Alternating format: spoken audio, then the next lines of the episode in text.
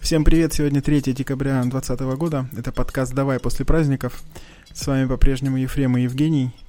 И у нас Да, очередной юбилейный 15 выпуск. Привет, Жень. Да, привет. Столько уже, получается, 15 выпусков. Я даже не думал, что мы... Три-то, наверное, казалось много записать.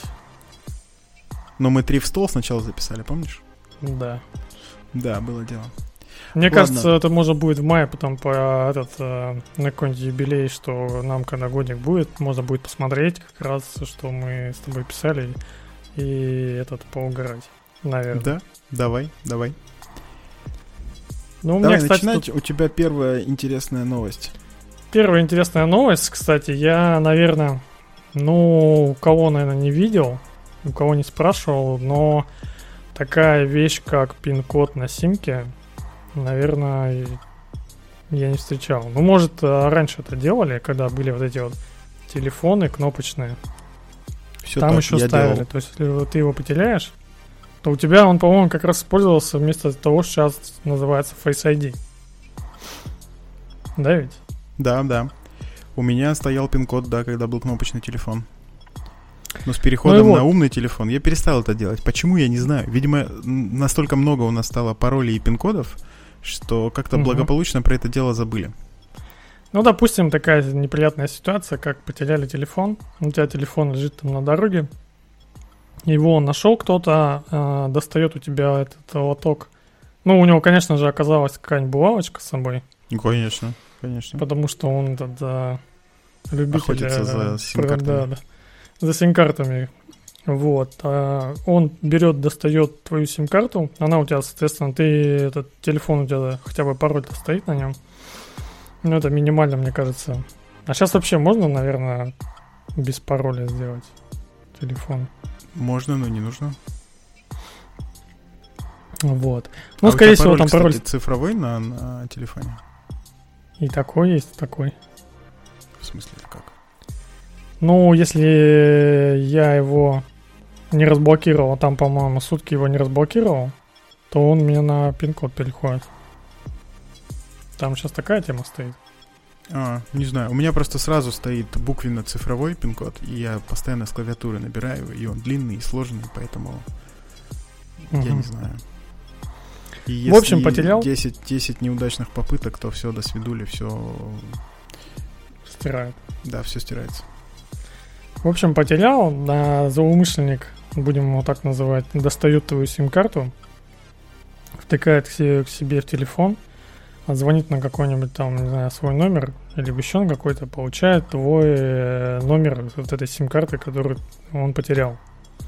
Так, Вот, и тут э, получается самое интересное, что мы можем поиметь э, с того, что, допустим, приходят смс на твой номер. ну, банк, наверное, первое, что приходит в голову.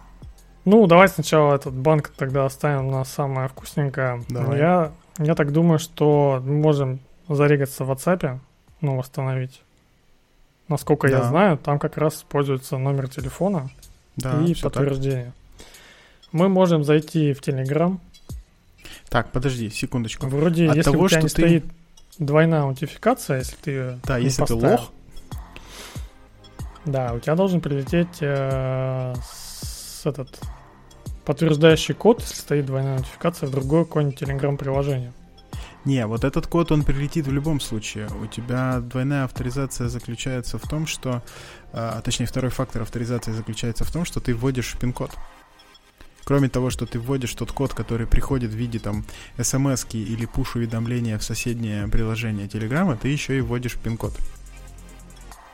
Но не суть. Ну, в общем, в общем, WhatsApp У точно 90 там работает. 2% пользователей Да. ничего этого нет, поэтому можно будет э, получить всю историю переписки неприватных каналов. И картиночки тоже можно получить, приватные каналы и все.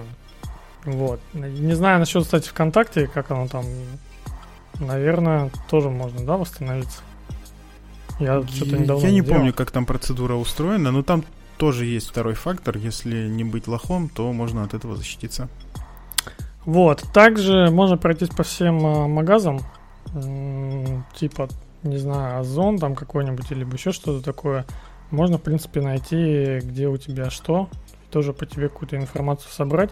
А если у тебя на некоторых магазинах можно за, закидывать денежку, а на некоторых даже есть номера, как мы знаем, Кошельков, да. Кошельков и вот этого прочего, так что ты можешь еще собрать вот эти э, номера карт. Соответственно, у тебя есть номера карт э, из этих магазинов. А смс как мы знаем, прилетают куда? На твой номер, который подтверждает все операции. Вот. э, И плюс к этому всему, как я говорил, у нас еще идет э, от банков. Да, да. Самое главное, смс от банков. Смс от банков на точно, точно работает, если вот по ничего не настраивать, точно можно через Росбанк зайти. Это у них по-старому было, у меня уже там все стоит, так просто сейчас не зайти. А, Альфа-банк не помню, но раньше Не, можно нет, было через. Альфа-банк. Это все неинтересно. И Тинькофф. И- Интересен самый популярный банк в стране. Сразу надо смотреть, что там у Сбера. Но я им не пользуюсь, поэтому давай ты расскажешь, как там. А я тоже не пользуюсь. Тогда, тогда, скорее всего, там тоже так же, как и у всех остальных. Вот. То есть мы получаем а, твою переписку, какие-нибудь приватные картиночки. Подожди, а как ты А, получишь номера? приватные картиночки? Секундочку. Ну, ты отправляешь в мессенджере приватные картиночки. Вот так и получаем приватные картиночки. Подожди, ну... Ну ладно. Не, ну из, из WhatsApp ты ничего не получишь, потому что там, как известно, end-to-end шифрование и вся переписка хранится на конечных устройствах. Вот в Телеграме по умолчанию там все переписки, они открыты и хранятся на серверах, и отлично синхронизируются между устройствами. И так можно будет получить доступ, да. Э, И там нужно отдельно приседать, то есть создавать секретный чатик, если ты хочешь, чтобы сквозное шифрование заработало. То есть Ну, думаю, что канал и- остается это Telegram, да? Да, да. Да, я думаю, что и Viber. О, Что-то Viber, кстати, да. не, не- А как он, кстати, сильно. работает, я даже не знаю, потому что, ну, неинтересно. Там вряд ли, да, Возможно. такое шифрование, как у WhatsApp.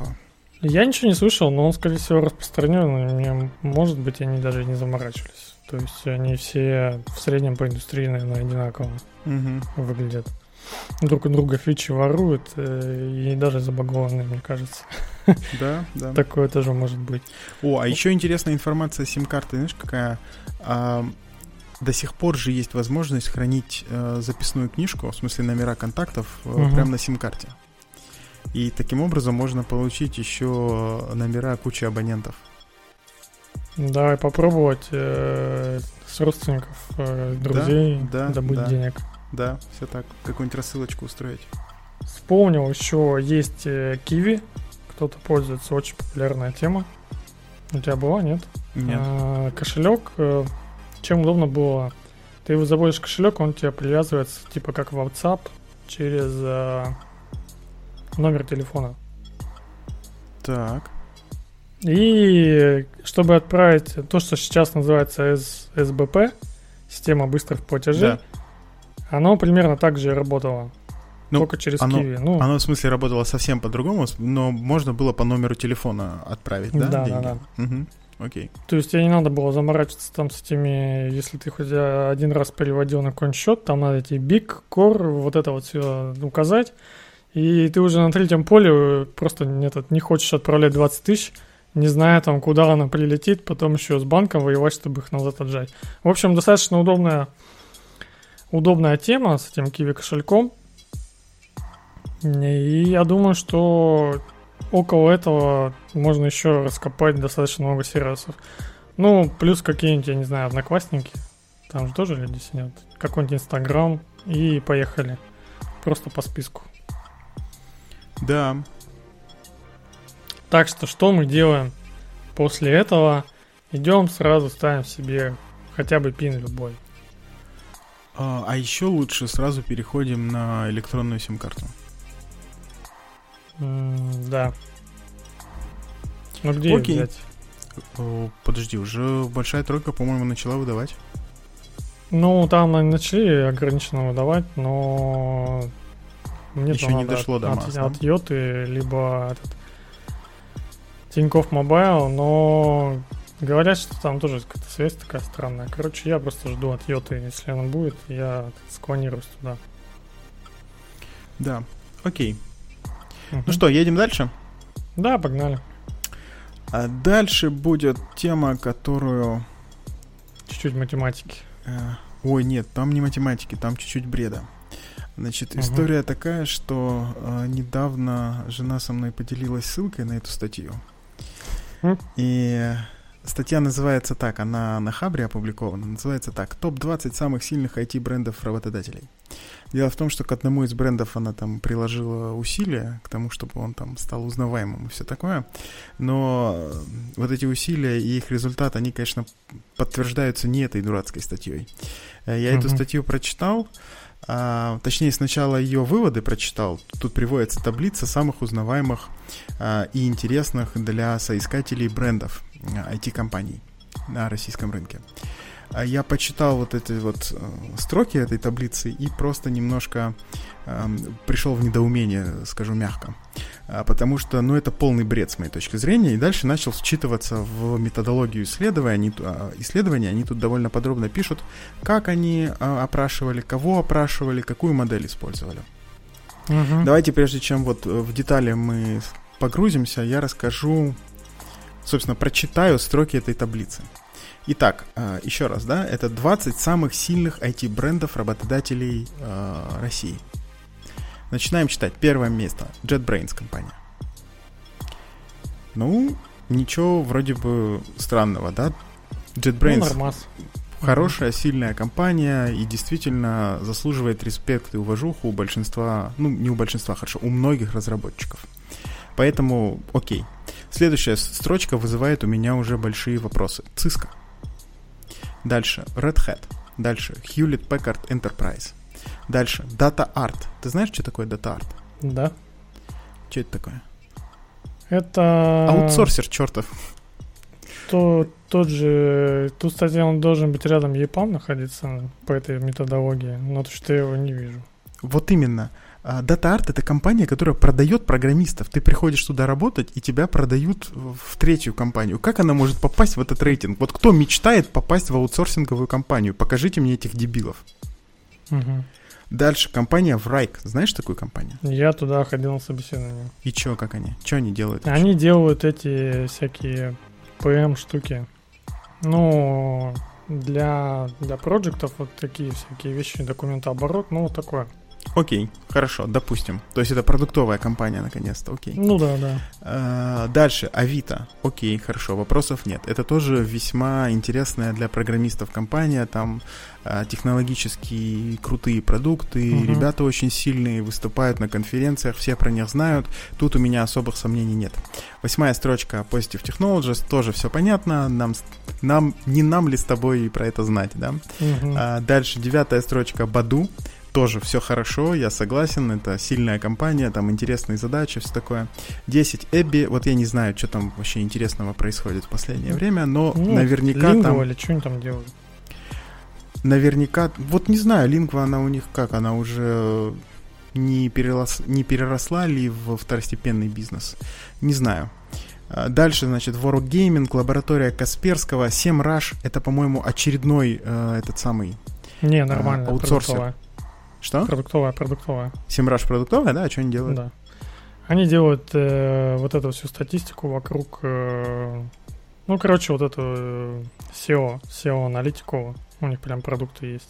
А, ну, конечно, мечта в 2020 году работать в SEO-компании. Ну, это же... Угу. Ладно. И только на 14 строчке этой таблицы оказывается Яндекс. Вот скажи мне, насколько это... То есть, еще раз, лаборатория Касперского выше Яндекса. Это как? Это в какой вселенной вообще программисты хотят в ЛК, нежели в Яндекс? Или в чертов этот самый Data Art хотят э, скорее, в пять раз скорее, чем в Яндекс? Это как? Ну, может, они больше набрали... Э, ну, в смысле, тут более точнее. Ну, Что смотри, точнее? они тут ну, давай они тут ввели бы, сколько в процентах отличаются друг от друга, они бы рядышком еще показывали. Тут они прям вот э, Samsung нет, нет, смотри, тут есть полпроцента. Тут есть э, показатель, называется сила IT-бренда. Он у них в процентах измеряется, то есть это какая-то относительная величина. И вот у DataArt это 91.7%, а у Яндекса 85.0%. Ну, ну это полный бред какой-то. 5%. Да. Я, я не приемлю такие результаты. Значит, люди, которые их публиковали, дебилы. Uh-huh.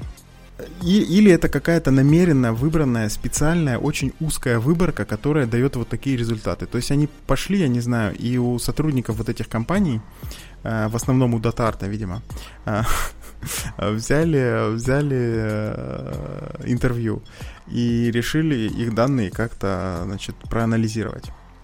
Дальше думаешь, они говорят... Этот ты думаешь, Что? она просто не репрезентативная Абсолютно. Выбор? Ну, не может быть, Женя. Ну, вот скажи мне, вот представь, что ты э, ищешь работу, и вот перед тобой вот эта двадцатка компаний, да? Угу. Среди них есть э, вот JetBrains, есть Abby, есть Badu, есть Positive Technologies, есть Avito, есть Яндекс. Вот ты, ты можешь отсортировать их в порядке, в котором ты пошел бы туда работать? Предположим, что ты получил 20 офферов. Ну, JetBrains на первом месте, да, я пошел. JetBrains, отлично, хорошо. Первый, с первым я согласен. Вот. Да, дальше. Давай дальше. Давай, да, давай отсортируем. Я бы как пошел. А, дальше бы, наверное, я бы выбрал вот этот Райк. Там прикольно. Давай. Они, кстати, находятся рядом а, с Яндексом. Потом бы я, наверное, бы Позитив поставил так. на третье место. Так, Авито. Почетное. А, дальше Яндекс. И, наверное, что-нибудь туда да, этот, накинуть. Ну, ну Баду можно, наверное, э, поставить. Баду и Wargaming. Как-то вот так вот я бы начал. Да, да, вот примерно я бы, может, там вот как-то поменял там парочку позиций, но согласен, что у меня был бы такой же примерно топ. Но mm-hmm. туда не входят ни Cisco, ни Red Hat, ни Hewlett Packard, ни DataArt. Что, что, как вот на это можно было посмотреть и сказать, что да, отлично, эти данные вообще отражают действительность, давайте их публиковать и хвастаться нашим исследованием. Самое смешное, что дальше они приводят э, описание методологии тестирования. Тут даже есть формулы, э, за что им, конечно, респект и уважуха. И они даже говорят, что, значит, они тут построили регрессионную модель, бла-бла-бла. Ну, отлично, они построили модель, а дальше посмотрели на ее результат. А не возникает ли вопроса у, у создателей этого исследования, а насколько точна эта модель? Насколько она отражает действительность? Давайте вот возьмем, не знаю, 200 рандомных программистов, и скажем, ребята, отсортируйте в порядке э, рейтинга внутреннего вашего вот этих работодателей. И я уверяю, что результат будет примерно такой, как ты назвал. Ну, точно не такой, как, как приведен вот в этой статье. А, вывод ну, какой? Я бы, наверное, даже по-другому бы делал. Я бы сказал, давайте типа топ-3 ваших лучших, и вот на основе этих штук я бы строил. Из, из головы, да? То есть даже не да, из головы варианты. каждого спрашиваем топ-3 лучших, а тут они какую-то прям воронку какую-то считают. Да, ну, шняга какая-то вообще. Простите меня за мой французский. Эм, кроме того, мне непонятно, зачем такой рейтинг нужен для кого бы то ни было, кроме эм, HR-ных агентств. То есть, глядя на этот рейтинг, предположим, он объективно составлен, да, и там э, большая выборка была среди э, респондентов, и она репрезентативная, и мы смотрим на э, такой вот э, срез действительного состояния рынка. Глядя на такую таблицу, будь я руководителем какого-нибудь HR-агентства, я бы сразу понял, с кем мне нужно в первую очередь заключать э, партнерские соглашения. Но если ты не работаешь в HR-агентстве или не являешься его руководителем, то тебе эта информация не нужна вообще никак. Угу. Полезно было бы увидеть исходные данные полезно было бы увидеть э, данные, которые приводят сотрудники этих компаний и рассказывают о том, как у них устроена жизнь. Посмотреть на все вот эти вот, э, ну, сырые, будем называть, данные, и уже самому принимать решение, куда идти, исходя из своих приоритетов. А так, ну, вряд ли кто-то вот на это посмотрит и скажет, ну, все, э, во что бы то ни стало, пойду работать в JetBrains. Если не получится, то в Cisco. Если и там не возьмут, то в Red Hat. Если нет, то Hewlett Packard. Если нет, то ладно, DataArt. Ну, ну, mm-hmm. глупость же. Ну, никто так не будет делать в здравом уме. кроме того, наверное, это вот такой рейтинг может служить таким вот э, мерилом успеха для HR отделов самих вот этих компаний. То есть, если его составлять из года в год, то можно друг перед другом мериться эм, успехами. И говорить, mm-hmm. смотрите, вот мы на, в прошлом году были на шестой строчке, а теперь на пятой. Еще один ну, аргумент состоит в том, что да. если посмотреть на количество э, людей, которые нанимают эти команды в год, то, ну, станет, мне кажется, все еще более очевидно.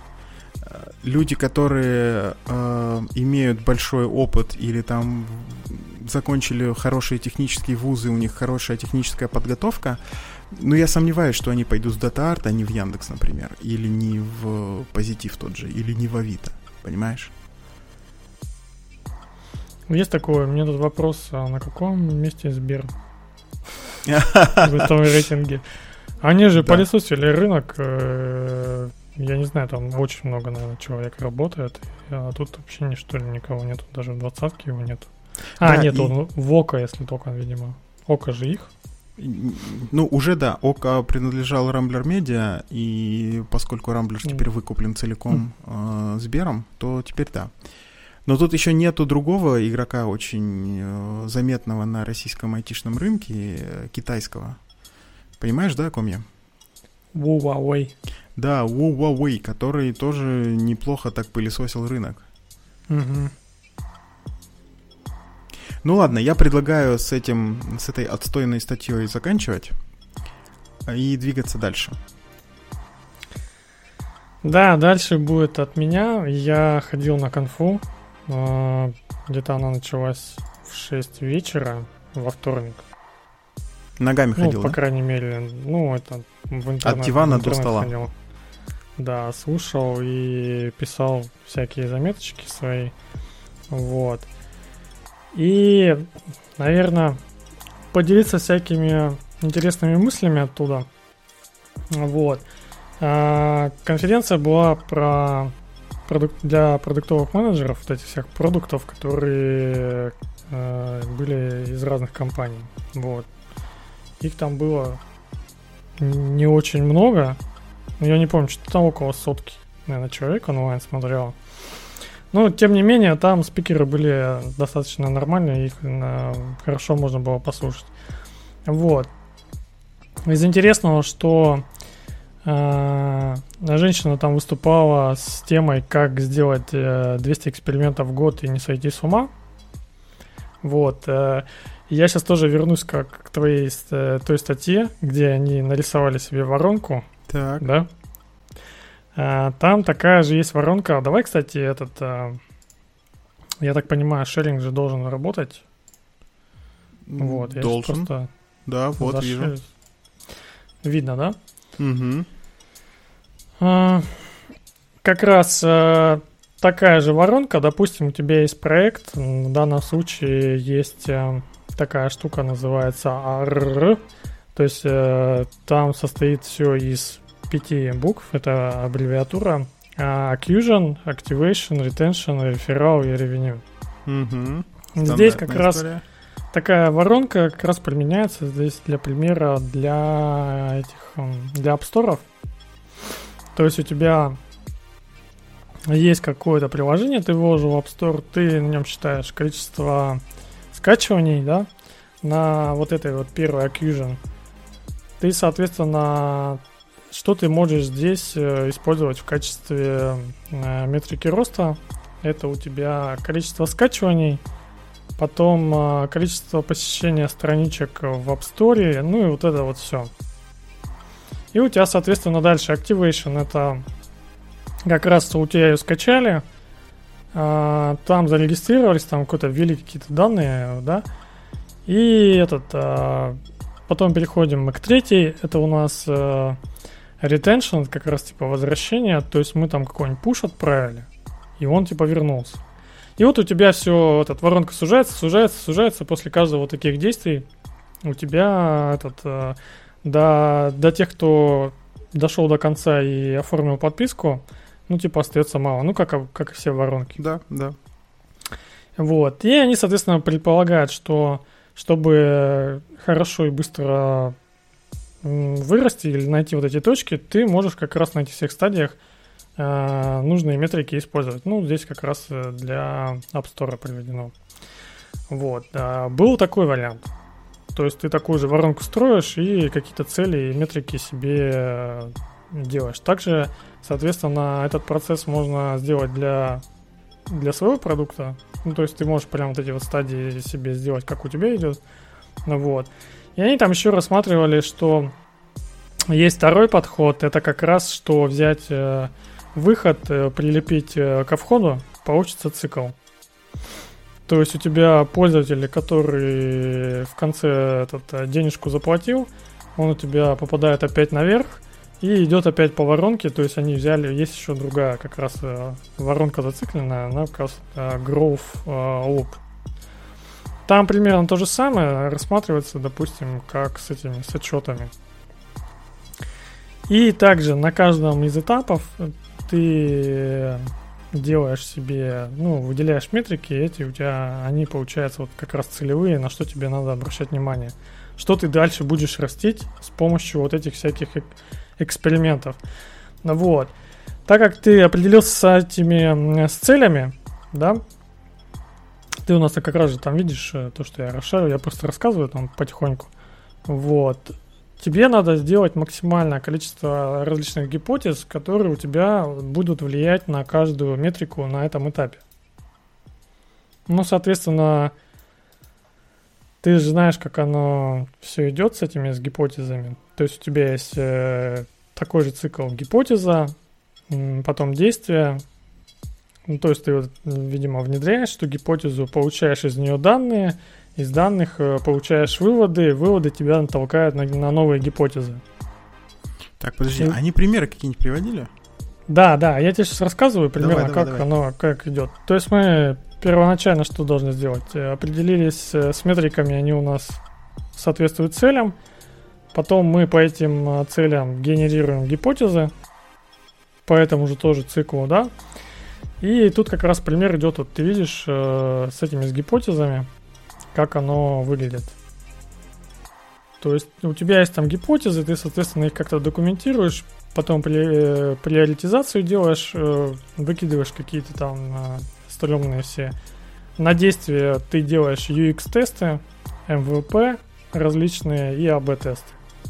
С них ты получаешь данные, да, а, как раз типа стат значимость, что они у тебя этот, а, хоть как-то коррелируют с этими с твоими данными ты данные анализируешь, у тебя тут а, не этот а, фаза называется рефлексия, ты понимаешь, какие-то там выводы делаешь, и этот а, выносишь рекомендации и э, обмениваешься данными с, этими, с другими людьми, у тебя появляются новые гипотезы, и ты опять зациклился. То есть э, те, которые гипотезы тебе увеличивают метрики, мы их оставляем, они этот, внедряем, внедряем в разработку, и идем дальше по этому кругу, как, как белка. Вот. И как раз э, там все завершается. Как сделать так, чтобы это закрутилось? То есть тут э, определенные выводы делают, э, чтобы э, ставить вот эти вот цели, не забывать, как раз которые я рассказывал, э, что они у тебя должны на количество, ну, чтобы у тебя метрики росли, да, основные цели – и количество экспериментов, вот этих гипотез у тебя тоже было достаточно большое. Они там приводят интересный пример, как работает Booking, что Booking делает э, тысячу конкурентных экспериментов в 75 странах на 43 э, языках э, каждый час. Представляешь себе там с такой... Э, как вот если ты в Booking что-нибудь заказывал, ты там да, представляешь, конечно. как эта форма выглядит? Ты ее просто так э, из головы так просто ее не выстроить, чтобы она у тебя эффективно вот эта вот вся воронка шла. Ну, то есть, чтобы у тебя были вот эти продажи. Она как раз вот э, на кучу вот этих гипотез выстроена. Так что, если ты думаешь, что там все нелогично, то там все логично. Просто тебе не этот э, не да особо нет, логично. Меня, меня устраивает. Да. А, ну, мне первый раз так показалось просто понимаешь? Пока а, ну, может, по, может, у меня уже привыкание, да. Вот. И, и с целями понятно. Потом а, вторая рекомендация это держать фокус на какой-то определенной метрике, ну или там шаг воронки, как она называется. И тут как раз, э, то есть ты прям фиксируешься на, на какие-то итерации, ну, там на месяц, что мы растим э, количество скачиваний, допустим, да, в этом в App Store. Давайте сделаем там на лендинге больше кнопку, красивее там, либо еще что-нибудь, и меньше текста, и стрелочки на эту кнопку, типа нажми сюда зарегистрироваться.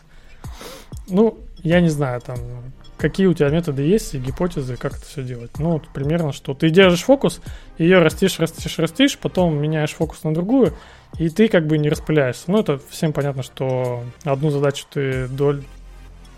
На одну задачу, если ты делаешь, она у тебя быстрее идет. Ну, так. даже как сфокусирование. То есть в расфокусе у тебя все в разные стороны растет, ты не можешь понять, что. Вот. Потом а, связанное с гипотезами, это все упрощать. Они так у них называются MVP в квадрате. Это типа упрощать упрощенное. Типа такое, знаешь, MVP. Ну, мы с тобой как раз э, про MVP делали выпуск. Да, было. Минимально. Вот. Соответственно, ты, если упрощаешь эти гипотезы эксперименты, Э, ты как раз получаешь вот обратную связь от пользователя быстрее, соответственно, зарабатываешь и экономишь. Из интересных мне что понравилось, э, что какая-то уже получается четвертая, что нужно коммитить, э, коммититься на улучшение метрики, а не на этих, не на функционал, который выпускаешь. Ну, это значит, это ты сфокусировал на roadmap, который тебе надо выпустить но он у тебя может никакого отношения к метрике не иметь. Но ты больше времени тратишь на функционал. Ну, это плохой родмап, скорее всего. Вот. И тут как раз, что типа типа в голове надо вот как раз, они говорят, э, классная тема, что у тебя ну, как, наверное, я не знаю, как, наверное, вот помнишь, в фильме было этих что этот uh, Волкс Уолл-стрит, у них там угу. было... У них как там прям на кидали в цель. у них там прям вот отдел продаж, как выглядит построен. То есть все видят, у них там есть рында, которую они звонят, когда сделка заключена. Да. Типа все видят, что типа процесс идет, этот кто-то заработал денег. И тебе надо тоже типа торопиться ударить в. У них там есть эти дашборды там какие-то были, я не помню. Ну, то есть ты там какую-то бумажку приклеиваешь, что я, типа, продал там на 21 тысячу, или там сколько у них там было. Да, аналоговый, вот. аналоговый дашборд такой. Да, но они там прям коммитятся на этот, на вот на бабло. А у тебя ну, примерно вот какое-то смещение должно тоже на это быть. Слушай, я вот тебя слушаю все и э, понимаю, что эти вот продуктологи, они, конечно, живут интересной жизнью. Они выходят на конференции и рассказывают какие-то очень очень понятные, мне кажется, истории. То есть мысль основная в чем заключается, что, ребята, поймите, что вам нужно, измеряйте это и э, стройте гипотезы и проверяйте.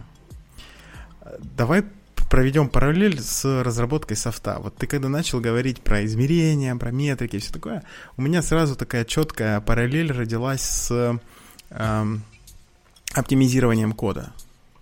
Вот у тебя ну, есть идея какая-то. У тебя просто этот, э, профессиональная деформация. Да, конечно. Ты все конечно. сводишь э, к, к своей деятельности. Конечно, конечно, да. Вот у тебя есть, не знаю, кусок кода, который угу. реализует какую-то функциональность, которую он должен реализовать, то есть какую-то бизнес-логику. Ты его выкатываешь, он какое-то время работает, ты его проверяешь. Дальше э, у тебя, конечно же, есть уже метрики, которые следят за тем, что там твое приложение работает хорошо, да и ты постоянно их измеряешь, и в какой-то момент ты понимаешь, что у тебя аудитория настолько выросла, что, или там, я не знаю, не аудитория, а просто а, этот сервис стал популярным среди других там каких-то сервисов, например, он служебный, да, а, неважно, и у него увеличилась нагрузка, и тебе нужно его как-то оптимизировать. И дальше ты принимаешь решение, что ты с этим будешь делать.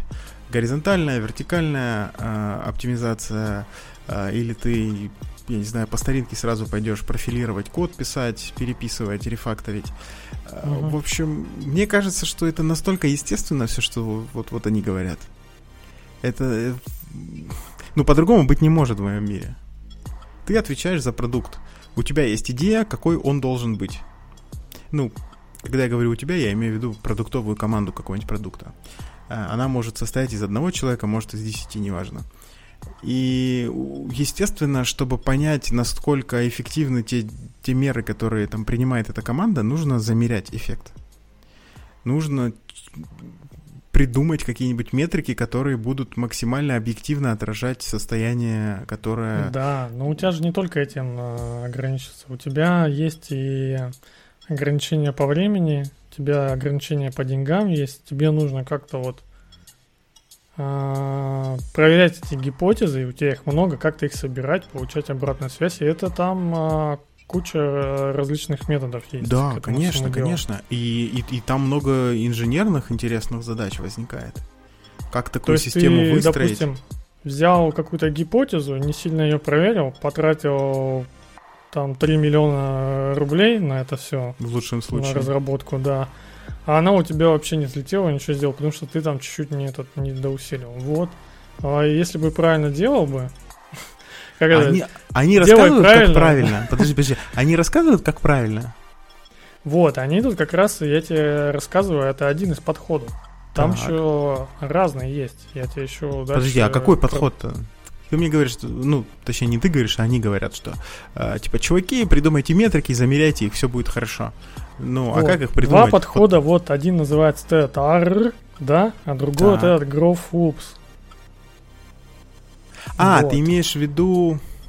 Да, вот один вот на воронка вот эта вертикальная, а другая у тебя в качестве... Э, Циклическая, да, такая получается? Да, да, да.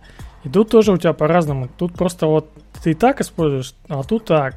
А гипотезы, они у тебя к этим и к тем одинаково работают, понимаешь? У тебя просто там, э, как они, разные процессы, а гипотезы у тебя гоняются по этим процессам, ну, свои. Ну, хорошо, отлично. То есть теперь, если дальше проводить логику, то один из этих методов это типа профилировщик запустить посмотреть, как оно работает. А да, второй да, метод да. это посмотреть на real-time дашборд какой-нибудь. Ну, возможно, да. Ну, успокоился? Да, да, я спокойно пень. Так, э, как раз было на этот на улучшение, что мы говорили, интересно, что фокус смещается, и иногда тоже стоит даже у нас в разработке думать на этот на улучшение какой-то метрики, ну, там, на продаваемость, либо еще что-нибудь. Там еще говорится сделать поиск гипотез своей рутиной. Ну, понятно, что тебе их надо как-то от каждого, там предлагается от каждого, как-то их собирать, вот настраивать вот эти вот все коммуникационные связи внутри компании, чтобы к тебе легко могли обратиться. И все это как-то фиксировать на бумаге. Ну, один из э, вариантов. Как там ходить к конкурентам, какую-то аналитику получать. Вот этот CastDev есть. Это типа работать э, с твоими по этими покупателями. Ну, ты, чтобы провалидировать, ты устраиваешь эти интервью. Там всякие у них есть глубинные интервью, и на них как бы ты валидируешь и пытаешься вот эти вот инсайты получать, что у тебя на самом деле, как знаешь, ты этот как э, мем был, как э, разработчик думал, а как используют эту разработку. Да, да, конечно, конечно. Вот, чтобы у тебя такого не получалось. И вот э, один из инструментов вот есть вот CastDev, типа Custom Development. И к этому всему там в конце как раз приводится из интересных э, результатов. Э, ты знаешь, вот как раз э, есть э, поле ввода пароля. Да, видел. Там, если ты картинку видишь. И э, людям не всегда было понятно, когда у тебя перечислялось что-то у тебя неправильно, и там у тебя перечисляется, что у тебя может неправильно сразу в одном поле. Допустим, у тебя там должен быть содержать 8 э, латинских символов, включая цифры, прописные и строчные буквы. Вот одну такую фразу вводили, и люди не могли понять, типа, что происходит.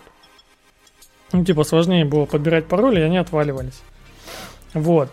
Соответственно, они там э, вот, э, вот эти все процессы с гипотезами делали-делали и пришли к тому, что нужно разделить на Три латинские пункта. маленькие буквы, чтобы были, чтобы у тебя отдельная индикация была для пароля Да, прописные. а, большими и хотя бы одна цифра, да? И смотри, у них получается вот э, 64% конверсии с помощью вот, вот такой вот штуки. Используя вот эти всякие гипотезы и просто проверяя, анализируя результаты.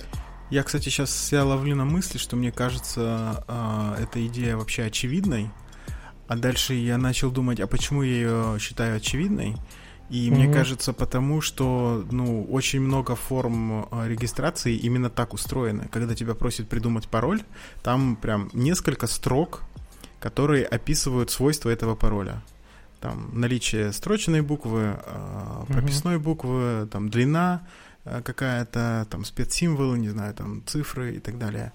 И я уже привык к такому. Мне кажется, если все будет в одну строчку написано, как ты говорил вначале, то я, ну, прям буду удивлен. Уже все так делают. А интересно, в каком году они это все проверяли? Ну, мне кажется, там старые данные. Ну да, да, то есть это, наверное, там 15-й год, два, три, пять. Мгм, Окей. Мгм. Вот. И, видимо, про второй расскажу. Там третий, наверное, я не буду рассказывать. Не знаю, стоит, не стоит. В общем, третий, когда я слушал, я тебе просто с э, ощущения расскажу. Да. Как будто... По мне так оказалось, как будто как я выгляжу со стороны, когда два айтишника разговаривают между собой терминами. И я примерно так же смотрел э, конференцию и ничего, ни черта понять не мог, наверное, половину того, что они говорили. Они там начинают этими англицизмами пользоваться. Негодяи. Мы так никогда не делаем. Да, мы так никогда не делаем, мы всегда говорим как, как надо. Вот. Is, да. И этот э, третий вот как раз э, там посложнее была, но идея была в том, что ты сначала там два подхода, это вот называется про. Давай я чуть-чуть э, две картинки покажу туда. Там э, было два подхода, вот этот Product Discovery называется и Product Market Fit. Вот, чем они там типа отличаются, что э, Product Market Fit ты стартуешь свой продукт э, с какой-то идеи, и у тебя опять э, цикл. Я же расшарил, да? Так, да, да. Вот. Там э, стартуешь, э, у тебя есть идея, ты, соответственно, билдишь идею, э, строишь MVP продукта, валидируешь его на пользователе. Ну, вот она у тебя вот этот весь цикл идея, build, product, measure, data, learn. Вот. Если у тебя после валидации типа есть фит, круто, растим э, дальше и строим вот этот MSP. MSP это вот как раз минимальный продаваемый продукт. Так. А, Если нету, то идем ко второму кругу, берем другую идею и пытаемся строить другой продукт. Вот, это как раз э, подход, как э, создавать продукты вот через вот PMF, Product Market Fit. А есть, э, я вот просто их не знал, неожиданно было, что как, как бы ты об этом не задумывался, но есть вот Product Discovery, они тот же самый цикл используют, но у тебя точка входа в него это твои данные. Это сейчас как раз очень актуально, когда ты из каких-то данных накопленных ты пытаешься вот ан- анализируешь ее, какие-то там э, растущие рынки, там объем рынка, э, вот э, CAGR это, по-моему, скорость роста рынка и объем рынка. Ты там это все считаешь, пытаешься понять, э, что у тебя должно типа впереди быть, и, соответственно, на данных ты понимаешь, какой тебе нужно продукт внедрить э, э, в рынок. И как раз, то есть э, в первом варианте ты идешь от идеи, в втором ты идешь от данных, которые у тебя есть, и на данных уже строишь продукт. Ну давай как пример, это, наверное, были вот с Google Фото, да, который вот сейчас это популярная была новость. У них там О том, продукт что они это... отменили? Да, да. Ну, мне просто в голову пришло. Они как раз строили вокруг э, наших фоточек. Они их анализировали для того, чтобы улучшать вот эту Google камеру. По крайней мере, одно из применений. Плюс еще там второй, я помню, они делали продукт на... Как она называется? Ты когда картинку показываешь нейросети, она тебе говорит, тут два человека, они там танцуют или еще что-то. Ну, это индексирование и... картинки. Да, то есть она тебе говорит... Э, вот, это как раз вот подход такой. И они как раз там отличаются чем? А, вот этот а, Product Market Fit, который первый, он типа быстрый, но у него большой риск продукта и большой риск э, для рынка, что рынок его не воспринят. И это как раз основной, который все стартапы пользуются. И самое классное, что у них там 90%, как мы знаем, стартапов не доживают до этого, до каких-то там инвестиций, либо просто, как говорится, помирают. В гараже умирают. Да, а второй, второй подход вот как раз основан на данных, он а, гораздо медленнее, там меньше риск для, ну, типа, потерять этот продукт, меньше риск, что у тебя ниша оказывается не той. Но еще требуются специфические типа там скиллы, и нужен человек, который умеет вот это за Discovery делать. То есть, типа, людей мало, кто вот прям на данных, у тебя приходишь в какую-нибудь компанию, у тебя там данных куча, и как-то на них продукты строить. Ну, кстати, Яндекс, наверное, вот как раз на Discovery. Да, там, ну, то есть у тебя уже там, есть... там серьезный подход. Там дофига данных, там дофига людей, Насосали которые умеют данных с ними работать. с кучей источников, да, да. И, соответственно, можно это все как раз и делать. Все так. Вот. И к чему, к чему приходит, что PMF это вот первый стандартный стартап-подход на идеях типа быстрые результаты со собрали, проверили, итерируем. А Discovery это типа больше шанса на success, но медленнее само вот этот вот цикл. И основной за затык найти группу людей, которые действительно умеют делать это Discovery. Ты знаешь, мне кажется, что э, оба этих подхода надо совмещать. Ты не можешь жить только на одном. Надо найти вот эту грань, когда ты там вначале ты по-быстрому доставляешь, проверяешь, Потом ты набираешь какую-то аудиторию, уже не нужно так быстро а, а, что-то проверять. У тебя есть уже достаточная аудитория, которая, грубо говоря, кормит текущий, текущий отдел разработки.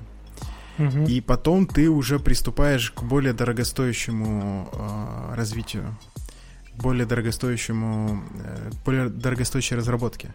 Ты можешь позволить себе э, с данными поиграться, подумать, посидеть и так далее. То есть тебе не нужно бежать за, не знаю, там удвоением, утроением, удесятерением э, аудитории каждый раз. Ну, я так понял, что ты продукт Discovery, а внутри у него этот продукт Market Fit использовать, что да, да, с таким да. же циклом. Конечно, ну, да. тоже вариант. Видишь, тут каждый этот я, Как-то... видимо, на следующую конференцию пойду расскажу про него. Да, да. Но тебе осталось какой-нибудь модный базворд придумать, и все. О, да, да, да, это, это обязательно. И фильм Discovery какой-нибудь, продукт Discovery, что-нибудь такое. Нет, это, это, это слишком нескромно. Ну, почему нет? Надо назвать Матасян продукт Discovery. Ну или так, да, пойдет. Чтобы не догадались, да. Да, что да. это за сокращение какое-то странное. Вот. Ну и как раз э, для базового уровня была вот вторая, которую я пропустил, перепрыгнул на третью, как раз рассказывать. Там была идея в том, что э, рассматривать э, все, что на работе, все как продукт, э, продуктовый подход, который они делают. И э, как раз он предлагает там на нескольких примерах, я, наверное, расскажу, что вспомню, как, как это вот вообще все строить? Начинается все с того, что какие-либо решения, э, вот э, как раз опять про Skyeng рассказываем, но только здесь не тот, который про MVP рассказывал, у них вот этот SEO, а это вот CPO. Так. Это который Chief, Chief Product. Product. Да, Chief mm-hmm. Product. Это как раз вот тоже от них. Я, кстати, узнал, у них 5000 сотрудников, оказывается. В Skyeng? Да. Из них 4000 это учителя? Ну, наверное, да. Окей. Ну, нет, а что, они учителей же тоже нанимают, они, они же у тебя как А я не знаю, какие, какая у них схема там. Нет, но они же у тебя продукт тоже делают. Вот этот учительский. Как Возможно. Обучаемость. И как раз он говорит, что чтобы X3 был, типа простой какой-то, надо придерживаться продуктового подхода, и он как раз рассказывает на примере переговор как продукт. У нас, кстати, недавно было в нашем офисе делали. Но там, мне кажется, не было этого. Что делали? Делали переговорки в офисе. Вот, я так. думаю, что они не, не использовали продуктовый подход. Так. Ну вот. Делали от полды? Ну, э, там кто-то раз, раз верифи- верифицирует идеи, но он же и деньгами владеет, соответственно, все на... Да. Есть все там куплено. такие люди, которые умеют так и зарезать твои идеи и не дать денег. Вот. Да, ну смотри, там пять основных подходов. А, у этих принципов, а, типа, надо скорость учитывать, а, чтобы оно быстро было, как мы говорили с этим, с фидбэком, да. Потом все считать в деньгах. Вот какую-нибудь переговорку мы начали делать, а она принесет нам денег в компанию. Или, или мы просто делаем переговорку ради переговорки. Потому что так модно. Да, да, потому что мы увидели у других. А, дополнительно они там третий принцип свобода. Можно делать все в рамках вот этой юнит экономики и закона. Ну, то есть это вот как раз пытаться заносить вот эти все гипотезы, как я так понял, что ты пытаешься, а почему бы и нет не попробовать? Да? Это какую-нибудь гипотезу. Если что-то получилось э, хорошее из твоего продукта, который ты пытаешься строить, ну, здесь за пример для переговорки, то поделиться с другими, как ты его строил, как ты там что делал. То есть они какие-то там отдельные части могут повлиять, ну, как сказать, на других, что они такое же решение могут принять для другого какого-нибудь продукта. Там, Внутри своего. компании имеется в виду поделиться или как? Да, да, ну ты типа рассказываешь, я вот делал переговорку, и оно там на 10% какую-нибудь метрику подняло. Ну, типа, людям надо было разговаривать, вот мы переговорку сделали. Ну и, соответственно, там приводится пример с, э, с этой переговоркой, что нужно было подсчитать вот этот ROI, то есть э, деньги мы потратили, а как они у нас назад типа отобьются или нет, или когда отобьются. То есть на они вот начинать надо задумываться с этого. Ну, тут у них простой типа цикл. Потом анализ рынка. Тут он имеет в виду, что ты до того, как строить переговорку, ты должен э, сходить посмотреть, как их делают вообще. Ну, то есть, что такое переговорка понять, что там должно быть. Там должен быть стол, должен быть там микрофон. А, кто-то любит э, рисовать там на доске, то есть тебе нужно эти маркеры и прочее. Ну, то есть минимальный какой-то набор, понять, который у тебя, если ты э, ее сделаешь, у тебя будет понятно, что это переговорка. Ну, нормально. А не там не добавлять какую-нибудь э, фигню, которая никому не будет не нужна, а будет только мешать. Вот. Дальше тебе э, как раз третий шаг это CastDev.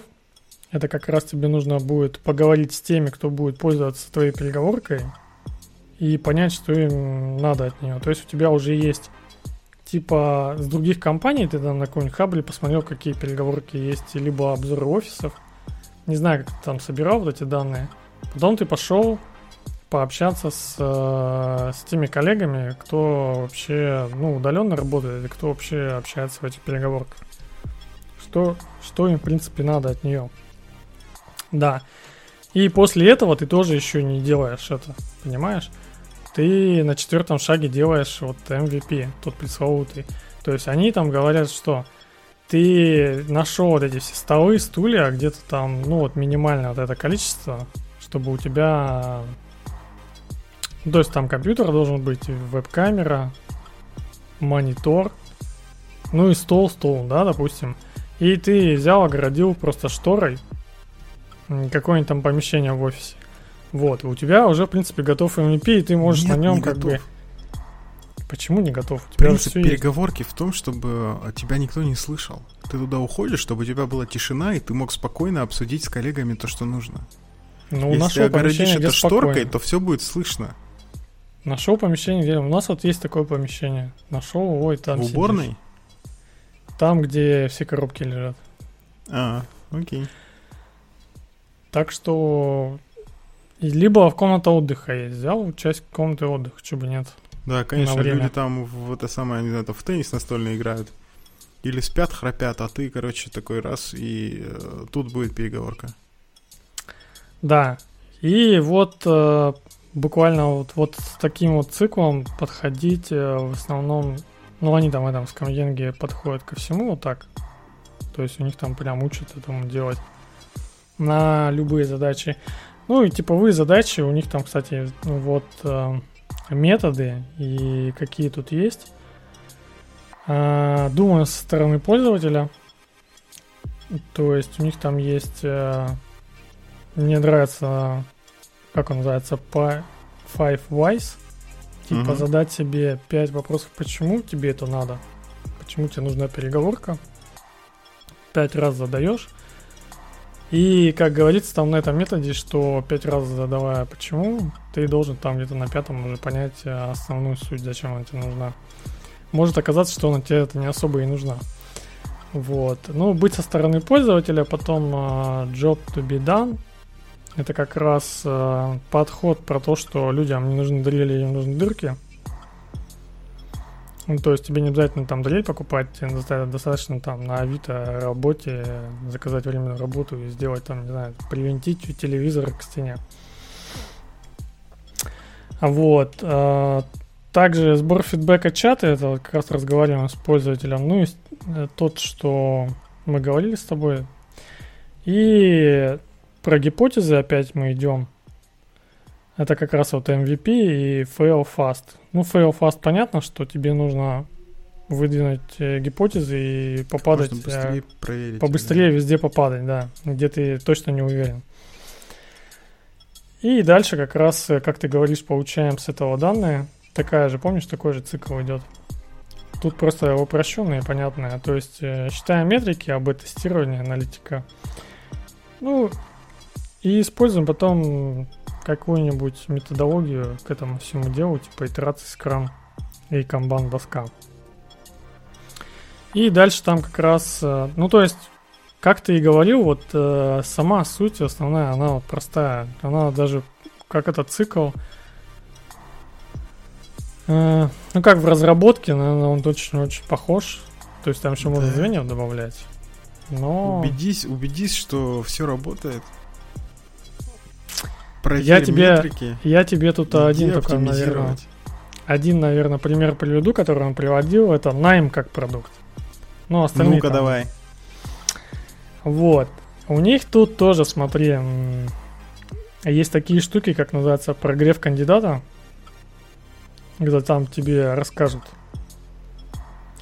Это типа потихоньку там какое-нибудь письмо отсылают тебе там, проверяют почву, готов ты там, А, не это готов. вот эти вот негодяи, которым один раз сказал, отстаньте от меня. Они продолжают еще писать и писать. Это Ну, вот, вот это оно, вот- да? Получается, смотри, они воронку выстраивают же так же. Понимаешь, опять мы приходим к воронке. А мне плевать на их воронку, ты же понимаешь.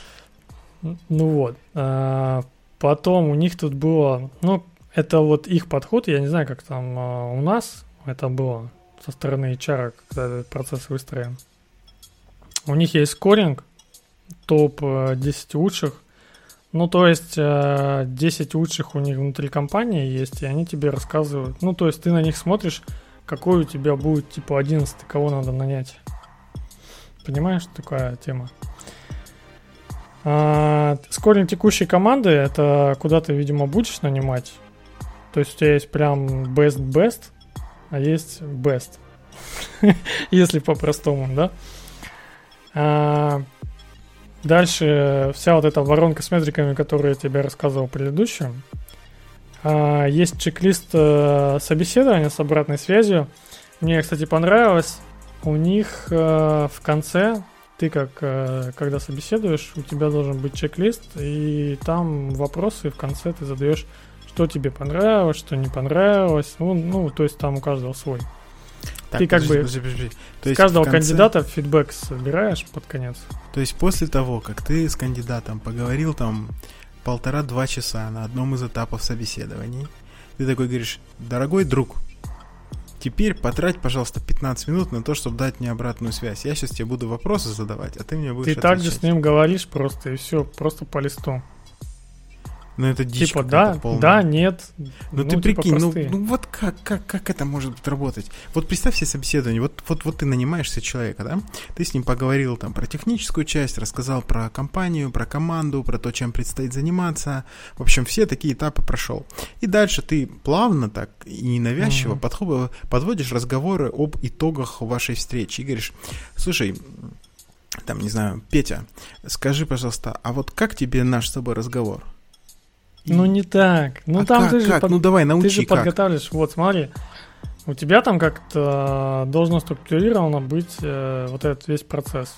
Ну, то есть у тебя хотя бы по темам должно биться там начало, ну, ты рассказываешь о компании, ты можешь спросить, Про это мы уже поговорили. Пон- Все, давай, конец, понравилось конец. тебе Как, как про сделать переход? компанию? Ты такой, ну, он тебе такой говорит, «Н- ну, не особо понравилось, затянуто. Ты такой, давай я, типа, на следующем собеседовании чуть уменьшу, типа, Так, нет, подожди, подожди, сделаю». подожди. Это понятно. Но вот в тот момент, когда я слышу, вот, вот, вот я себя сразу ставлю на место кандидата. Если Да. я от собеседующего слышу вопрос, как тебе, значит, мой рассказ о компании, я понимаю, что чувак начинает тратить мое время в своих э, меркантильных интересах. И если э, мне интересно было то, что он рассказывал, тогда черт с ним, я потрачу время и дам ему э, это самое обратную связь, то, как я думаю. А если мне не очень понравилось то, что я услышал, и вообще компания не очень интересна, то я скажу, у меня время закончилось, как бы всего доброго. Ну, это ты, может. Ну, Почему бы не попробовать, понимаешь? Это может ты дичь такой наглый. Ну, Вот. В смысле наглые? Какого черта они мое время Ну. тратят? То есть они тратят мое время, они не наглые, а то, что я его экономлю, это я наглый, да? Ну, ты же все равно уже пришел, потратил. Вот именно, я уже потратил кучу времени. И я его тратил, потому что это мне было нужно. Ну и им тоже по совместительству. Но можно все равно переформулировать так вопрос, что ты не поймешь. Такие, э, э, такие Что данные... встраивать уме- их в структуру. Слушай, такие данные хорошо собирают HR. А, у тебя же процесс найма, он же длинный, у тебя есть несколько этапов, там несколько встреч с разными специалистами, где ты разные ам, аспекты профессиональные а, у кандидата проверяешь. И вот после очередной встречи звонит HR и говорит, тра-та-та, вот мы зовем тебя на следующий этап или не зовем, неважно. И вот тут можно, если уметь, позадавать правильные вопросы. И так, чтобы человек вообще не понял, что ты на самом деле обратную связь собираешь. А в конце можно Да. прямо сказать, а расскажи про, про интервью, как тебе вообще процесс, что хорошо, а что плохо. И когда это будет там, не знаю, 5 минут э, в течение там, телефонного разговора, то это норм. А когда ты сразу начинаешь спрашивать после долгого разговора, где человек потратил там дофига времени и самое главное сил, то это уже как-то перебор, мне кажется. Короче, просто скидываешь HR, пускай они внедряют в процесс, чтобы оно собиралось. Вот, Вот это нормик. да. Ну, то есть, э, типа, перед тем, как э, прийти на второе интервью, заполните анкету. Не знаю. Не-не-не, не надо, нет, нет, ну, я никакой не знаю, как анкеты. они там будут делать. Либо сами Звонок, позвонят, звонок, я же попросят. говорю, Да. можно позвонить просто.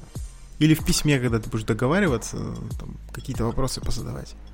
Вот, Но на основании звонить. типа такого фидбэка они как раз корректируют э, вот сам вот этот найм и интервью. То есть у них там вот есть... Скучные, скучные чуваки, короче, в этом Skyeng, ужас прям. Но у них-то, скорее всего, вот это все приводится найм как продукт, а у них, скорее всего, к этим к учителям английского. Там тебе нужно как раз на потоке это все делать. Да, там, да, да. Э, э, э, Это, конечно, совсем другая задача. То есть я, когда про это слышу, я в первую очередь, опять же, представляю найм какого-нибудь программиста Мгм. или тестировщика, или, я не знаю, там, технического, короче, специалиста. А, а если речь идет про вот такой массовый найм преподавателей языка какого-нибудь, то, конечно же, тут условия совсем другие, совсем другие подходы должны быть, и их надо совсем по-другому решать. Но мы с тобой про найм еще поговорим в следующих выпусках. У нас будет большая тема на эту большая тема на эту тему. Да. Да, тут как раз я вижу в конце, это вот как раз э, третье, видишь, найм преподавателей. Они тут рассматривали. Ну вот, да. С, с ними, скорее всего, наверное, и сканают, не знаю. Видимо, так. И это, наверное, все, что я хотел рассказать с этого продуктового, что я там насмотрел, наслушал. Но некоторые так. подходы, кстати, интересны. Они как-то у тебя в голове есть, но не, не структурированно лежали а, по поводу вот этих всяких циклов и идей. Ну, то есть ты их забываешь, но ты, как оно, инженерное чутье тебе говорит, что надо примерно так и делать. Конечно, конечно, потому что по-другому быть делать. не может. Хорошо, давай пойдем дальше. У нас с тобой наконец-то дальше интересная инженерная тема, а не вот это ваше все, вот это продуктовое. Эм, хотя нет, продуктовое тоже интересное. Правда же? Угу. Мы же тут инженерные свои штуки разводим, чтобы продукт сделать интересный, классный. Ладно, пошли дальше. Будем говорить про, э, про тестирование. Это очередная тема нашей неновостной рубрики. А, будем говорить про э, в самом широком смысле тестирования. А, давай зададимся таким вопросом. Вот у нас есть продукт, построенный по какой-то вот из этих методологий, про которые ты только что рассказывал. Ну, у нас Или он даже... уже появился, да, вот. Или даже идея продукта только есть. А, но мы точно решили, что мы будем эту идею проверять, то есть будем реализовывать продукт. И мы уже на этапе, скажем, давай, проектирования. И мы думаем, с одной стороны, и о реализации, и с другой, не менее важной стороны, про то, как мы будем тестировать вообще э, программное обеспечение. Не, не гипотезы продуктовые, а именно программное обеспечение. Вот как ты считаешь, Ты говоришь, вообще... у нас нету продукта, тогда зачем его тестировать, если его нет? Нет, нет, подожди. Мы только готовимся к реализации и готовимся к тестированию mm-hmm. тоже. Мы задаем себе самый первый вопрос. Вообще, нужно ли тестировать? Или можно раз-раз и в продакшн? Ну, то есть у нас все MVP прошли, мы поняли, что мы хотим строить. Да, да, да. У нас есть четкая гипотеза, точнее не гипотеза, а четкая идея продукта. Спецификация, мы, да. Да. Мы на этапе проектирования. И вот у нас есть одна часть, это э, реализация идеи, да, то есть непосредственно написание там, продукта. Угу. И есть вторая очень важная часть тестирования. Вот про, про реализацию мы тоже можем там много чего говорить. Но давай вот про тестирование. Первый, самый главный вопрос. Нужно ли вообще? А, ну, нужно. Но его тоже надо внедрять. И, ну как, давай я расскажу. А, нужно, я, я бы стал, но не всегда. Ну вот. Так, поясни. Смотри. Наверное, начиная с какого-то с какого-то количества людей, у тебя должно перещелкиваться тестирование появляться тоже в процессах. Ты имеешь в виду вот. прям ну, инженер я имею в виду, тестирования должен появляться? Да, ну мне вот так кажется, что с какого-то количества людей, а также, видимо, какую-то человека по человека часам, наверное, если по порядкам рассматривать, наверное, с какого-то порядка. Ну, подожди, смотри, часов это ты я переходишь... бы стал добавлять ты, ты переходишь прям к выделенной роли в команде который, человека, который отвечает за тестирование. Это интересный вопрос, но я сейчас вообще про саму идею. Вообще, нужно ли тестировать? Вот. Допустим, ты один человек, ты все будешь делать сам. А будешь ли ты вообще тратить время на то, чтобы заниматься э, выстраиванием процесса тестирования? Я буду, если у меня хотя бы на третий раз то есть я буду тестировать, если у меня появляется какой-то процесс ручного тестирования уже. Ну, то есть я это делаю руками, а хочу, чтобы оно не руками и каждый день делалось, а не раз в неделю, например. Так, хорошо. Давай для конкретики э, возьмем какой-нибудь пример. Положим, ты э, проектируешь, я не знаю, сервис, который индексирует картинки. Вот мы уже упоминали в выпуске. Пусть будет он. А, идея такая. К тебе приходят пользователи, загружают картинки, а ты им говоришь, что на этих картинках есть. Это могут быть, э, это может быть какая-нибудь, не знаю, классификация предметов, например. То есть ты говоришь, там, там есть, не знаю, человек, там есть бассейн, там есть купальник, я начинаю уходить в другую область, не суть, э, и так далее. И ты возвращаешь такой вот структурированный какой-нибудь JSON-документ, в котором говоришь, что там людей столько-то, я не знаю, там кустов столько-то, бассейнов столько-то, голов задниц столько-то. А, вот такой у тебя продукт. И, и продуктологи тебе говорят, что вот сейчас на него бешеный спрос, короче, он будет отлично продаваться, все хорошо. Ты берешь и проектируешь. А вот давай, с какого этапа ты начнешь внедрять тестирование и всерьез задумываться на, на этот счет? И самое главное, какие этапы тестирования ты видишь? Ну, первое, когда я, видимо, буду на staging выкладывать и тестировать. Ну, как я тебе рассказывал, когда я буду выкладывать на staging и, видимо, как-то делать все руками, проверять. И когда мне это надоест, я сделаю это автоматически. Ну, то есть сделаю, как ты вот говоришь, первоначально вот эти smoke test. Так. Вот это не первые, я говорю, это ты первые, говоришь. Да, первые приемочные... Нет, я имею в виду, как ты говоришь про вот этот продукт с индексацией а, картинок. хорошо, да. Это, наверное, первое, с чего стоит начать, что он тебя вообще, ну, типа, запускается, и у тебя какой-то минимальный кейс э, выполняется. Слушай, я вот тут вклинюсь и скажу, что я бы начал раньше. Я бы начал с юнит-тестов. А, как только у тебя написан код, который что-то делает, а, я бы сразу его покрывал юнит-тестами. Тут можно спорить по поводу test-driven development, и mm-hmm. там же вообще предлагается вперед тесты писать, и после того, как написаны тесты, писать реализацию. Я бы с этим поспорил. Мне кажется, что это перебор. Если делать так, то тратится гораздо больше времени, а какой профит непонятно.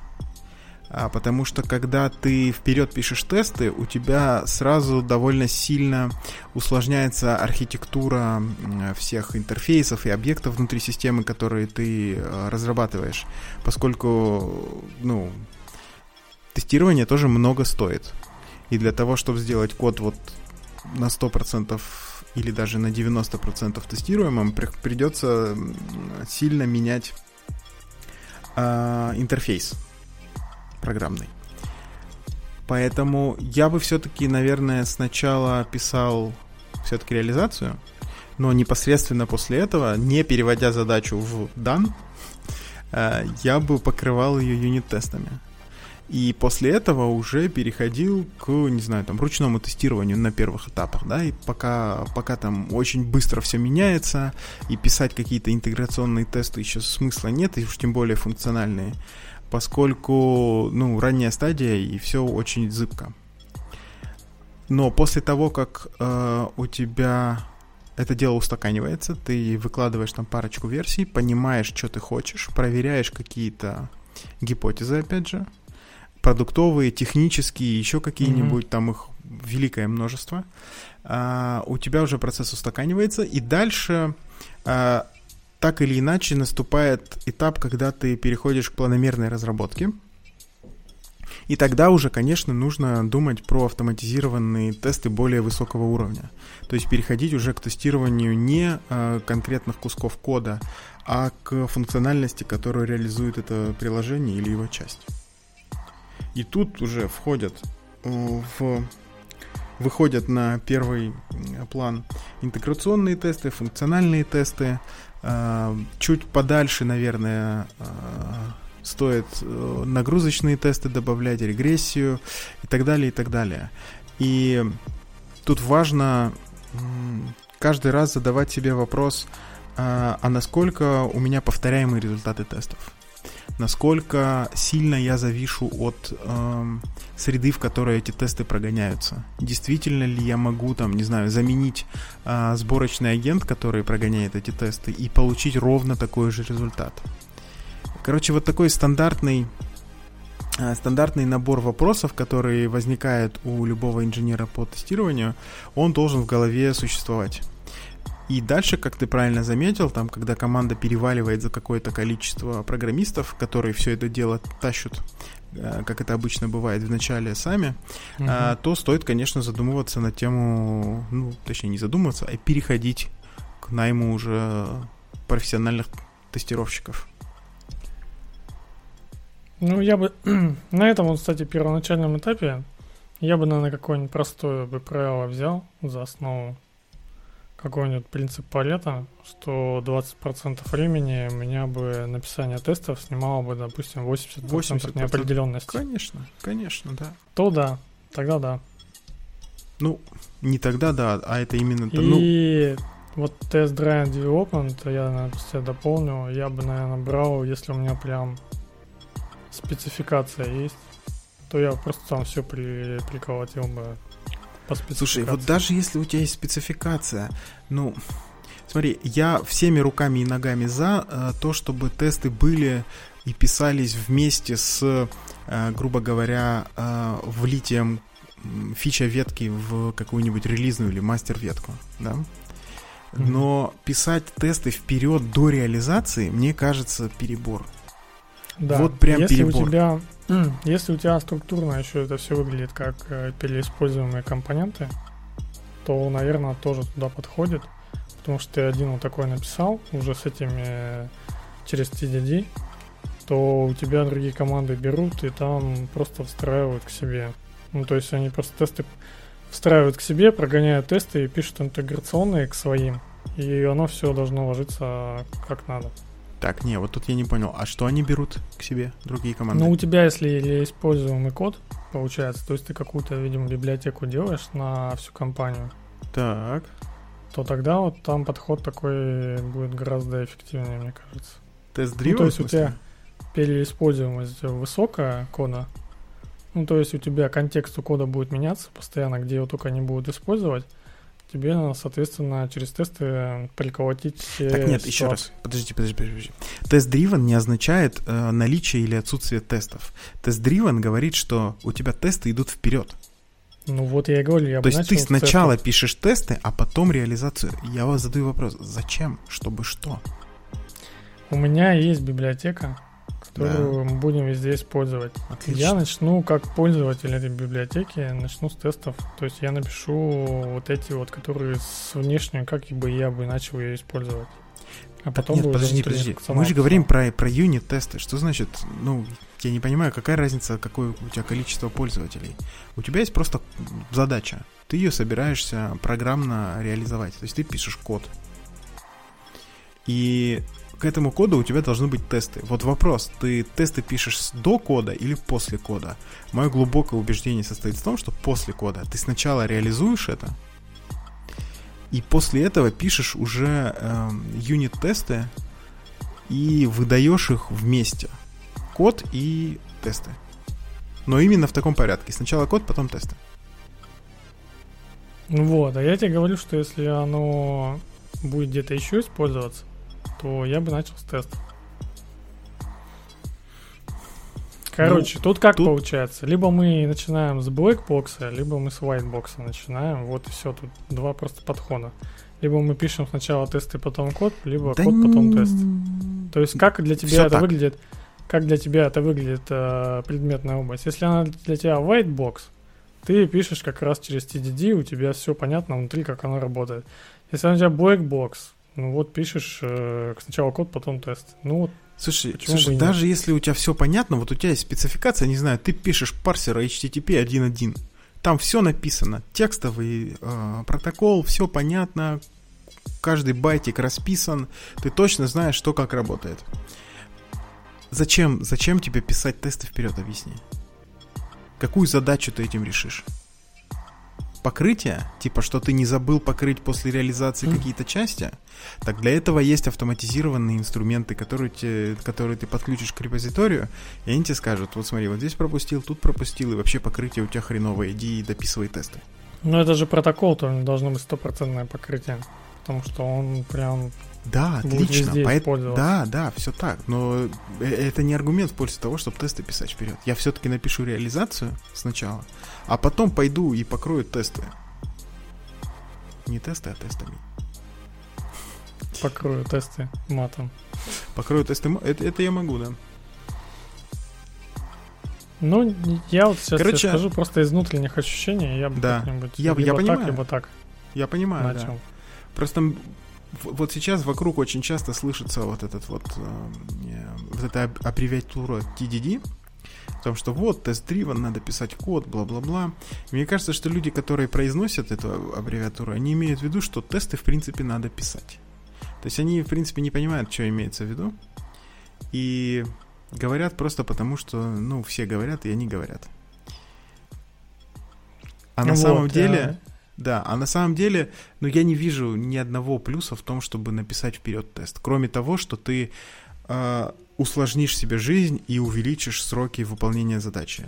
Если посмотреть на э, конечный результат, который получится, мы исходим из того, что человек, который там следует этой методологии и не следует ей, он одинаково квалифицированный. То есть при прочих равных результат будет идентичный.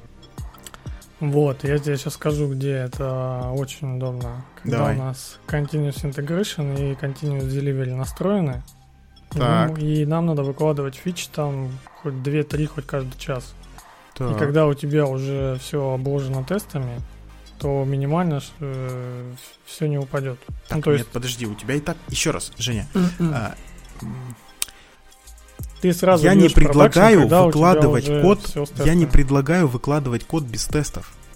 Значит, пока тесты не записаны, у тебя соответствующий PR или AMR не принимается. То есть задача mm-hmm. не сделана, пока нет э, юнит-тестов. Вот, вот, вот что я говорю. Но просто я их напишу после того, как у меня будет реализация. И... Тут просто в начале или в конце ты будешь писать. Да, и вот я утверждаю, что если в начале, то будет хуже. Точнее, не так. Будет, результат будет такой же, а усилий придется потратить больше. Такие зачем платить может больше? Быть, но иногда, иногда там, когда ты пишешь тесты, ты больше думаешь как раз о самой задаче. Ну, то есть, как ты ну, будешь использовать в начале. Вот это такое утверждение очень тоже спорное. То есть аргумент твой состоит вот в чем. Ты говоришь, пока ты будешь писать тесты, ты хорошенько продумаешь все условия задачи, и реализация у тебя будет чище. А я вот говорю, что я когда э, я когда прочитаю условия задачи, вот я тогда сразу про все подумаю. Простите. Конечно же, я буду в голове держать тесты, и, конечно же, я буду сразу вычленять какие-то э, корнер-кейсы. Вот я явно демонстрирую, что у нас нет англицизмов в речи, видишь? Э, и, и, тут, и только после этого перейду к реализации. То есть у меня будут описаны интерфейсы все, будут описаны взаимосвязи. А, я сначала, не знаю, там просто интерфейсы эти опишу без реализации, посмотрю, как оно все это бьется друг с другом, насколько а, выдерживаются принципы там единственного, как это на русский-то перевести, а, единственного ответственного, да, single responsibility, так переводится, да, mm-hmm. и так далее. И ну, тесты мне в этом месте никак не помогут, кроме того, что я сразу э, напишу тесты быстренько, а потом буду извращаться с усложненным интерфейсом. Ну, я просто пробовал вот так делать, и мне не понравилось. Ну, еще не забывай, их иногда пишут просто по остаточному принципу. Не, вот это, вот это плохо. Ну, вот это сразу говорит о э, такой детском, детском э, непонятном состоянии проекта, программиста и так далее. Ты, конечно, можешь, можно в принципе ничего не писать, правильно? Никакие тесты не писать, вот такие автоматизированные. И все, ручками проверять. Пожалуйста, можно и так жить, но тогда придется тратить очень много денег на ручное тестирование. Я против. Тогда все, договорились. Договорились? Мне Отлично. Больше я... нечего сказать. Я продал идею. А вот теперь вопрос такой, а кто вообще отвечает за тестирование? Ну, мне казалось, э, кто умеет тестирование, тот за него отвечает. Тут, ну, как говорится, старом, старые поговорки, кто читал инструкцию, тот лучше всего и разбирается. Да, да, да, да, да. Э, ну, то есть вопрос, ты понимаешь, да, вот там находится какая-нибудь проблема. Не на этапе не на этапе тестирования, а уже в продакшене. Очередное отсутствие англицизма. И кто вот несет ответственность за это? Тестировщик, который пропустил это? Или программист, который допустил такую ошибку? Хм. Да, вся команда, наверное. Хотя нет, да? тоже нельзя. Не-не-не, мне, мне кажется, что именно так. Что вся команда отвечает вообще за продукт, и вся команда отвечает за те ошибки, которые имеются. Потому что, ну, все мы люди, все мы допускаем ошибки, и задача команды построить такой процесс, который позволит минимизировать такие риски. Ну, ты со стороны разработки как старался, там максимально все ошибки и все случаи учесть, которые у тебя в голове было, плюс у тебя тестировщик еще проверил из своей головы, какие у него случаи есть. Ну, у вас Конечно. какой-то синергетический эффект есть. Ну, если а, пришла ошибка, которая ни туда и не туда в голову не, не пришла ни тестировщику, ни разработчику, ну, что тут поделаешь? А, ну как, что поделаешь, понятно, mm. что поделаешь. Ты вот на эту ошибку смотришь и думаешь, вот как руководитель, а, ты бы ее сумел поймать на этапе там юнит-тестов, за которые отвечает программист, или смог бы ее найти и понять, и увидеть, и распознать только на этапе, скажем, там, интеграционного или функционального тестирования, или нагрузочного тестирования. И в зависимости от ответов ты идешь и смотришь, как у тебя вообще обстоят дела с э, написанием и поддержкой этого вида тестирования и вот. пытаешься улучшить. Я бы взял, начал бы строить воронку моей фичи, начиная от аналитики, дизайна, разработчика, тестировщика, админа и этот и далее. И, видимо, на каждом на начальном, наверное, этапе, ну, на каких-то этапах просто этих людей бы, видимо, созванивался и что-то выяснял. Ну, то есть э, мы, да, мы не позвали админа, допустим, да, на нашу тусовку. Пришел аналитик, дизайнер, э, разработчик. Ну, давай такие комбинации посмотрим. У нас еще есть там тестировщик и админ. Ну, DevOps там или как называется. Мы там все сдизайнили, все сделали. Раз, этот эм, разработчик там сделал какую-нибудь штуку, которая в базу входит. Э, приносим ее админу админ говорит, а я не могу вам ее замасштабить. Типа, надо было раньше приходить, э, и вы должны ее переделать там, ну, типа там через какую-нибудь либо, которая должна это была сделать. Вот, а вы об этом не знали. Ну, то есть тебе надо еще админ называть. Э, также с тестированием, ты если его изначально не позвал на какой-то вот э, схематически ему не объяснил, что вы будете делать, там примерно тоже Ему надо понять, какие тесты писать. Конечно, и как да. что дальше делать. Не, подожди, э, это ты приводишь пример а, прям очень плохого процесса, когда тестирование находится далеко от разработки, ну и, и потом делили. Да, да, и потом все огребают от того, что люди, которые отвечают за качество, они вообще не в курсе качества, чего они проверяют. Да, а потом еще не знают, как это выкладывать. Да, да, но это, э, это совсем грустная история, да. Я просто к тому, что когда процесс э, гораздо лучше, когда тестирование подключается на этапе проектирования, скажем, да, к разработке, еще даже нет реализации, а они уже знают, какую функциональность вот сейчас команда разрабатывает и готовятся ее тестировать. И готовят, не знаю, там инфраструктуру или готовят какие-то сразу автоматизированные тесты, если есть спецификация какая-то.